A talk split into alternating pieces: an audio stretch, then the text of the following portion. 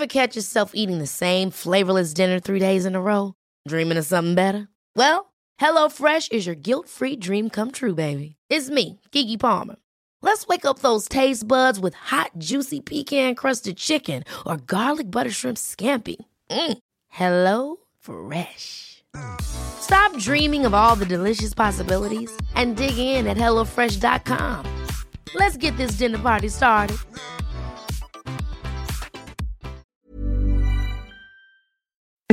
Escuchas, escuchas un podcast de Dixo. Escuchas. Bien Comer, Bien Comer. Con Fernanda Alvarado. Por Dixo, Dixo, la productora de podcast más importante en habla hispana. Bienvenidos a un podcast del bien comer. Les saluda Fernanda Alvarado y como lo prometido es deuda, Sol Sigal volvió. Bienvenida. Solecito. Amo Polanco. ¿No? Solecito, a ver, me reclamaron la otra vez que no dijimos quién eres, a qué te dedicas. Obviamente mucha gente te ubica, O sea, no pero me tanta- conoce. Pero a ver, presúmenos tu currículum que además es muy extenso. No, no tanto, porque si no nos llevamos todo el podcast. Pero a ver. Pues mira, soy comunicóloga de primera carrera, licenciada en comunicación, licenciada en nutrición, las dos de la Ibero.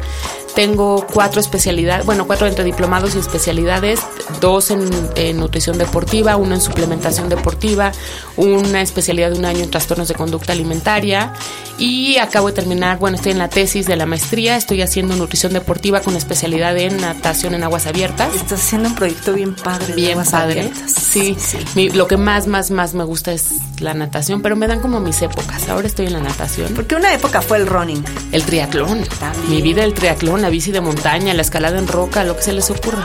Ay, Sí, pues bueno, me ahí encanta. está, ¿eh? Si querían a una pro, ahí la tienen. Oigan, en esta ocasión, pues vamos a platicar sobre algunos mitos y realidades que corren sobre la nutrición deportiva. ¿Te la solicito? Me encanta. Un dato, un dato. De acuerdo a un estudio publicado en The Journal of Nutritional Biochemistry, las necesidades de proteínas en atletas de resistencia que se ejercitan de forma intensa o por largos periodos puede incrementarse hasta en 125% en comparación con las personas sedentarias. Escuchas Bien Comer, Bien Comer. Bueno, pues nos vamos a arrancar rapidito porque son muchísimo sol y se nos va a ir Sí, el tiempo. La otra vez nos echamos más de... Ha sido la que con más me he tardado de los invitados, pero pues lo es que que hay mucho que exprimirte, oye. sé. Oye, a ver, empecemos. ¿Es necesario utilizar suplementos para lograr una ingesta diaria recomendada de proteína? Mira, para una IDR recomendada como tal, lo más probable es que no. Si tienes una dieta correcta, eh, que aporte tus tiempos de comida y tal, y que esté diseñada para ti, lo más probable es que no. Pero la verdad es que los suplementos de proteína tienen varias cosas. La primera es que es una proteína de muy alta calidad que se absorbe muy rápido, y eso se agradece en la famosísima ventana metabólica y en el ratito de después de, de entrenar, ¿no? Entonces eso tiene como la proteína en polvo y además tiene una parte de motivación, de look, de, De andar con tu shaker ahí. Sí, este. sí tiene su onda. Y sabes que tiene, son muy prácticas. O sea, es mucho más práctica echarle un poquito de agua a una proteína de chocolate que abrir un sobre de atún. Sí, ¿sabes? claro. Entonces, yo sí soy, no es que sea fan, pero no tengo un problema para nada con las proteínas en polvo, siempre y cuando se utilicen en la dieta correcta y en la dosis correcta. Porque luego, métele tres cucharadas en un. No, tienen como una estrategia de utilización, dosis correctas y tipos de proteína, porque hay muchos. Puedes ir a una tienda y encuentras La- millones las de cosas. barras, a mí, a mí en lo personal, eh, eh, no me gustan mucho las barras. ¿Las barras de proteína? Las barras de proteína, porque tienen mil historias más. O sea, quizás sí tienen proteína, pero tienen mil ingredientes Sí, más. no existen las barras, de, o sea, las únicas barras de proteína que yo conozco y que tienen carbohidratos se llaman salchichas y surimi. Así. Todo- ah, ya, sí, ya, ya. Son ya. barras de proteína, Y, ¿no? te decía, así se llaman, ¿de qué marca? Qué Si una guácala. salchicha tiene proteína, una barra de surimi tiene proteína. Todo lo demás que te venden en las tiendas de suplementos, pues son O sea, comidas no, compactas. Tienen de la carbohidrato, zona, grasa. de todo esto, no. Tienen carbohidrato, grasa y proteína. Oye, solicito, y volviendo, por ejemplo, en este tema de las proteínas, fíjate que hay una disputa ahí, este, y se están agarrando unos que saben contra otros que también saben sobre el timing deportivo, porque dicen que no es cierto. Sí, justo estaba en una plática el otro día. Nosotros hablábamos como de la, la ventana metabólica. ¿A eso te refieres a la ventana metabólica? Y decíamos que era hasta una hora después de haber hecho ejercicio. Estudios más recientes hablan de hasta 24 horas ah, después de haber hecho es ejercicio. lo que puede ser. Yo estaba como el chinito nomás milando a los de un lado y a los del otro, porque pues yo tenía la idea que pues sí, así como nos han dicho que hay que comer cinco veces al día, que el desayuno es la comida más importante y que inmediatamente después de hacer ejercicio tienes que comer. O sea, esas tres eran como la, los mitos, bueno, no, no son mitos, era lo, lo que se decía. Sí. ¿No? Y ahora, pues que no, que mientras tú comas una, tengas una buena calidad en tu nutrición durante el resto del día después de tu competencia o de tu ejercicio. Que Puede ser, si cubres tus requerimientos, eso es completamente cierto, pero generalmente eh, no cubres como la parte, ¿cómo te diré? O sea, no, sé exacto cómo explicarlo, pero la gente que toma proteína con carbohidratos inmediatamente después de entrenar, la primera hora, si tú quieres, tiene menos hambre durante el día. Y eso es una realidad.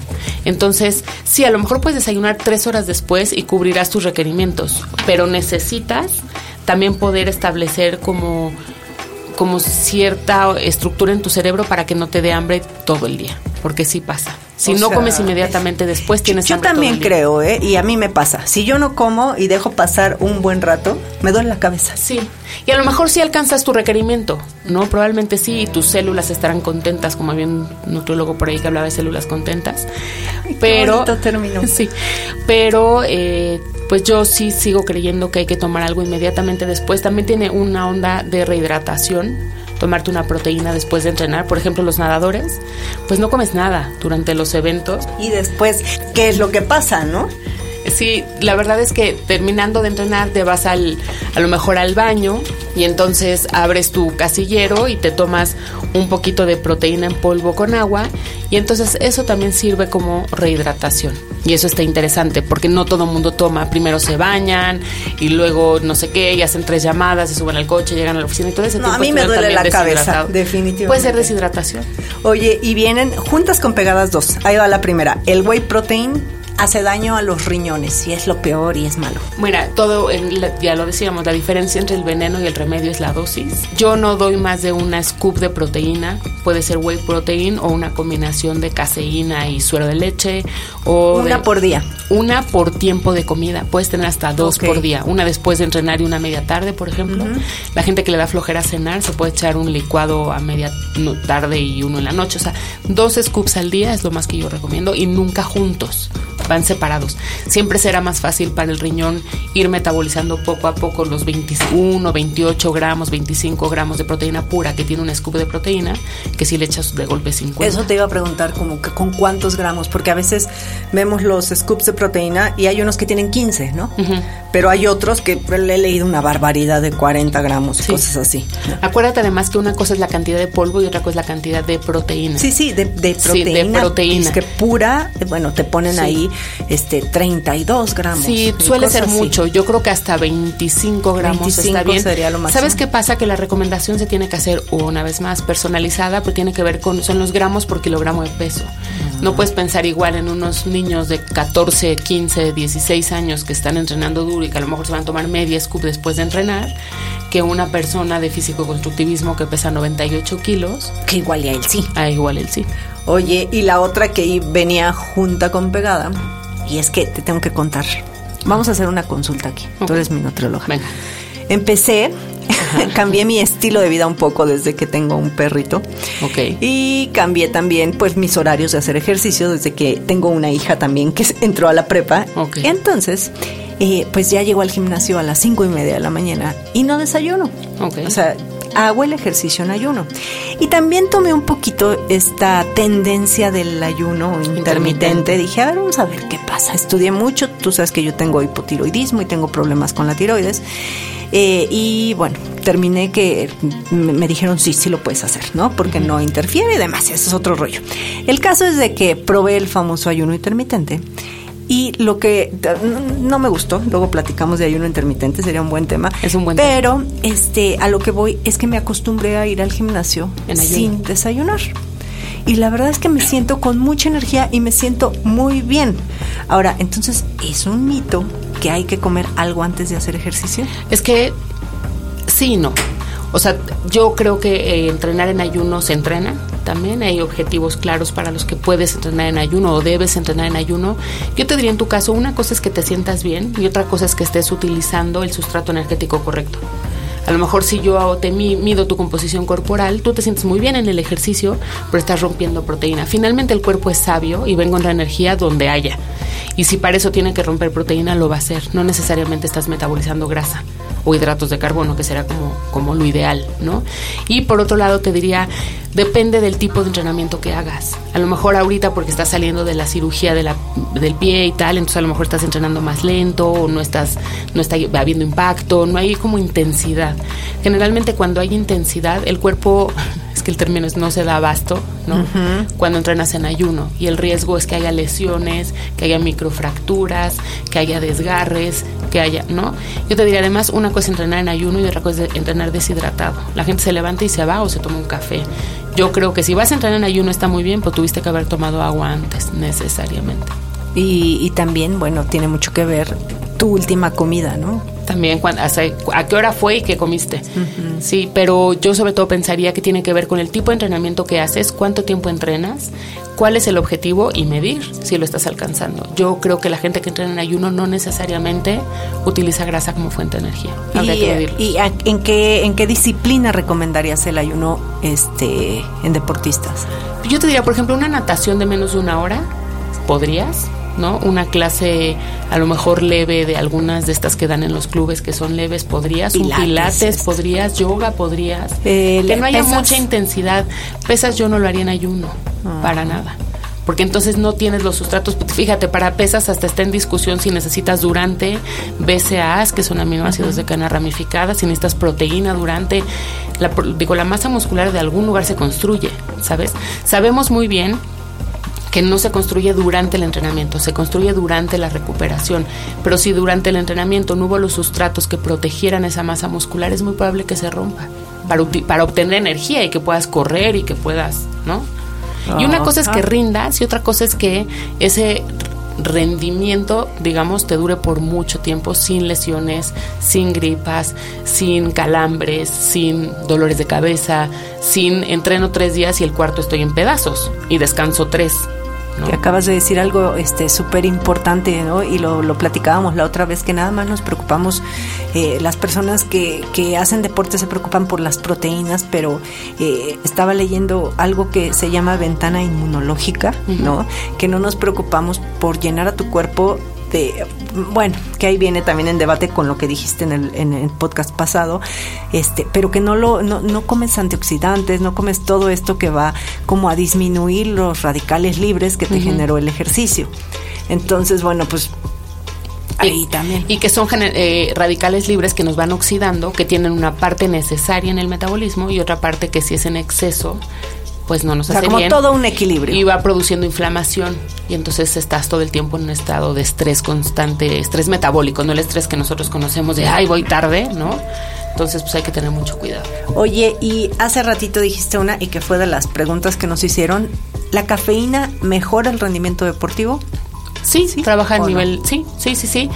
A ver, mejora, digamos que de alguna manera, más que mejora, si tú no corres muy rápido, con la cafeína no vas a correr muy rápido.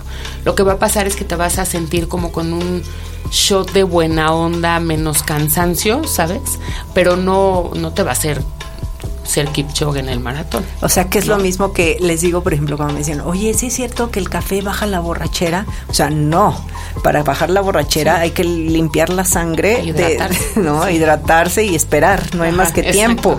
Y, y, pues lo único que hace el café en la borrachera pues es hacerte sentir más despierto, ¿no? Como que mejora funciones cognitivas y eso hace en el ejercicio. Sí, claro. por ejemplo, hay bebidas eh, que tienen estas famosas bebidas energéticas eh, que tienen cafeína y que tienen, ojo, yo, yo hablo de bebidas de este tipo, solo recomiendo una marca, ¿no? Cuando quieran platicamos de esa marca, porque tiene una dosis de cafeína probada y tienen además taurina. La taurina lo que hace es que baje el efecto, este efecto loco de la cafeína que si te pasas, que si tomas cafeína en exceso te da temblorina y te da diuresis y te da no sé qué.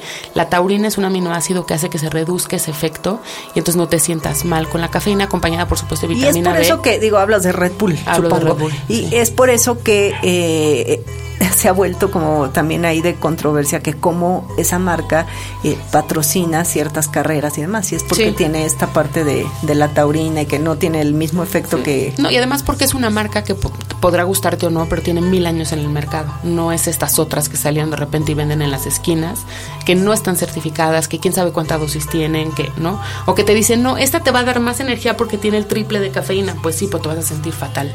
Entonces también hay ciertas dosis de cafeína que sirven y ciertas dosis que sí tienen efectos secundarios. Entonces lo que hay que hacer es entrenar el uso de la cafeína Según yo, durante también es por kilo, ¿no? De peso la cafeína. Sí, y por masa magra en realidad, Creo que más es que por peso. 6, gramos por kilo de peso. La, verdad hay que... En realidad es por masa magra, te digo, por masa magra, no ah, por peso en especial. Sí. Ok, ok. Entonces, y, y se entrena. ¿No? Entonces, quieres evitar el muro en el maratón, pues entrénalo con un, a lo mejor un gel de cafeína. La cafeína tarda más o menos media hora en hacer efecto en el cuerpo, depende de qué tan acostumbrado estés al consumo de cafeína. Y a veces ya, a veces ya no te hace. O sea, porque estás muy acostumbrado. Entonces, para obtener los beneficios de un evento deportivo, tienes que quitar toda la cafeína y el día del evento meterla. Que eso es lo bueno, que también así como nos acostumbramos rápido, también dejándola unos días, vuelves a... Haces, puedes hacer como ciclos, ¿no? sí, y ya no es considerado doping. Oye, y este, y por último, a ver, esa famosa carga de cargos. Todos los que al otro día vamos a hacer una carrera de 15 kilómetros, tenemos que hacer una carga de cargos. Sí, lo que pasa es que no tiene que ser tan atascada como un 70% de carbohidratos, ¿no? Sí. Ay, que tendría que haber dicho que no. es que te voy a decir qué pasa. No, no, no. Tú tienes tu dieta, por ejemplo, de 2.000 calorías y para hacer una carga de carbohidratos, tú tienes una dieta habitual, eh, 2.000 calorías, 40% carbohidratos, 30 prote, 30 grasa, la famosa 40-30-30 que es la de la zona, ¿no? Cuando vas a hacer una carga de carbohidratos, no es que comas de esas 2.000 calorías a 2.500 porque vas a meter pasta y pan y papa. No, lo que haces es esas mismas 2.000, subes el porcentaje de carbohidratos a 50, 60 o 70, según cuál sea el evento deportivo. Pero siguen siendo esas mismas 2.000 calorías. Mm, claro, y, lo que hace mucha gente es irse a comer un platazo de pasta. Pero mantener la cantidad de proteína y de grasa igual, entonces nada más comen más calorías y se van con sobrepeso al evento, entonces sienten que no. Y aparte los hidratos de carbono como que te inflan, ¿no? Te llenas de agua. Lo que pasa es que el glucógeno almacena por cada molécula de glucógeno 4 de agua. Sí. Entonces tienes que hidratarte muy bien y te vas hinchadito. Se van bien dotaditos. Pero sí hay que hacer una carga y según qué tan intensa o qué tan densa sea la carga en carbohidratos, los días que la haces. No es lo mismo hacer una 50% que a lo mejor haces 5 días o una 70% que a lo mejor haces 2 días. Sí, claro. Y, y la carga de carbohidratos, ese dato a ver si te lo sabes, ¿cuántos días después del evento deportivo se mantiene la carga de carbohidratos? Como tres. Dos. La gente generalmente hace el evento, depende del evento, eh, la verdad, pero generalmente hace el evento y el día, ese día se atasca y el día siguiente como siente que comió mucho porque hizo la carga de carbohidratos, vuelve a su dieta habitual sin carbos y entonces jamás recuperan las reservas de glucógeno. Sí, es importante antes y después. Sí. Escuchas. Bien comer. Bien comer. Se nos fue, se nos fue, se nos fue. Pero no te vayas, Sol. Llegó para quedarse. Por favor, escríbanos. Yo estoy, bueno, ya saben, en Twitter en arroba Fernanda con doble R. Pero últimamente donde me escriben es en mi correo electrónico que es fernanda arroba biencomer.com.mx. Ahí, por favor, eh, mándenme eh, qué temas, eh, que regrese Sol, que no regrese Sol. Ustedes digan, por favor. Aquí convénzanla. Y a Sol la encuentran en... Twitter estoy como arroba solsigal, en Facebook Nutrición Deporte Solsigal, en mi página que es solsigal.com, en mi blog del Universal que es Nutrición y Bueno ni Malo, en los domingos vende pozole, también, con pollo orgánico, con pollo orgánico. sí, sí, la verdad es que soy bastante localizable, no hay ningún problema. Entonces regresas siempre que quieras. Conste. Nos escuchamos la próxima semana. Bye. Bye. Dixo presentó Bien Comer, Bien Comer con Fernanda Alvarado.